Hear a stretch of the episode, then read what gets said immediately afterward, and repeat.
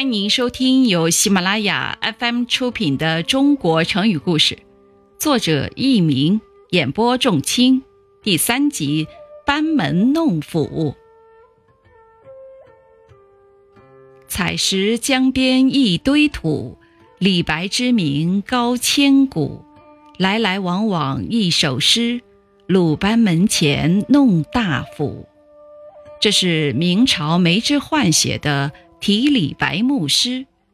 李白是唐代伟大的诗人，关于他的死，有种种神话般的传说。有的说李白晚年游览洞庭、岳阳和金陵（现在的南京）等地。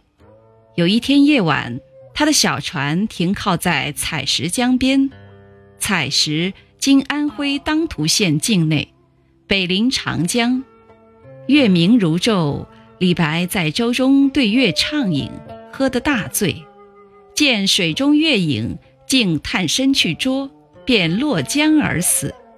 因此，在采石便出现不少以李白的事迹为主题的名胜，不但有李白墓，还有谪仙楼、捉月亭等，引来了很多的文人雅士前来参观。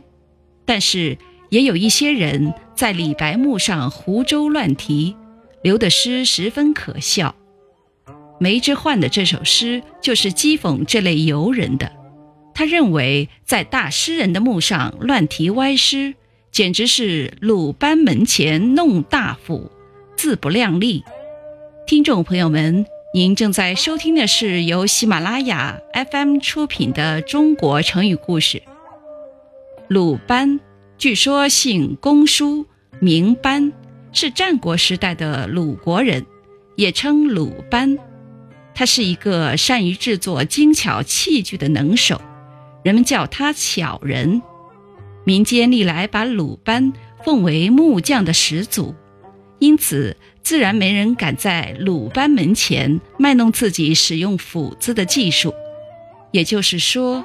要想在大行家面前显示自己的本领，这种不谦虚的可笑行为就被称为“鲁班门前弄大斧”，简作“班门弄斧”。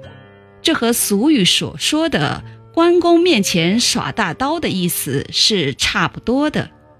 听众朋友们，本集播讲完毕，感谢您的收听，再会。